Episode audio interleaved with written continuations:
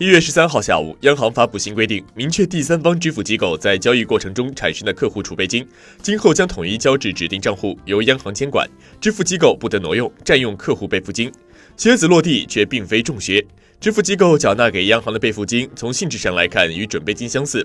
其作用在于规范第三方支付平台对于客户备付金的管理，避免产生由擅自挪用备付金所引致的兑付风险。根据证券时报对央行相关负责人的采访，客户备付金作为商业银行存款的一部分，统一纳入商业银行存款准备金交存基数。对于交存至专用存款账户的客户备付金，将从商业银行的存款准备金交存基数中扣除。从金融市场的公平性来说，缴纳准备金的银行和无需缴纳备付金的新型第三方支付平台之间，显然存在着制度不对称的现象。央行截至二零一六年第三季度的数据显示，二百六十七家支付机构吸附了客户准备金，合计超过四千六百亿元，复合年增长率达到百分之五十三点八。随着备付金规模的持续快速增大，改善这一制度结构的利害关系也在深化。这一次明确交。付备付金的新规可谓意料之中。要明确备付金到底会对支付宝和微信支付这样的平台产生怎样的影响，就必须先了解备付金的具体范围。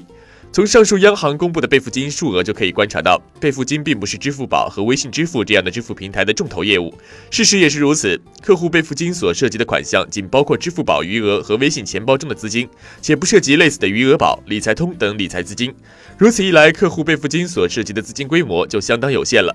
以微信理财通为例，仅在二零一六年就以账户余额升级到余额加，将余额与货币基金相关联，随时买入、随时取出，和微信钱包的存取灵活性高度贴近，鼓励了平台用户从微信钱包转向不在备付金范围里的余额加。支付宝中可以用余额资金来进行支付和转账，更是早已实现了支付宝余额的余额宝化。因此，无论是支付宝还是微信支付来说，备付金的规模都已经被大大削弱。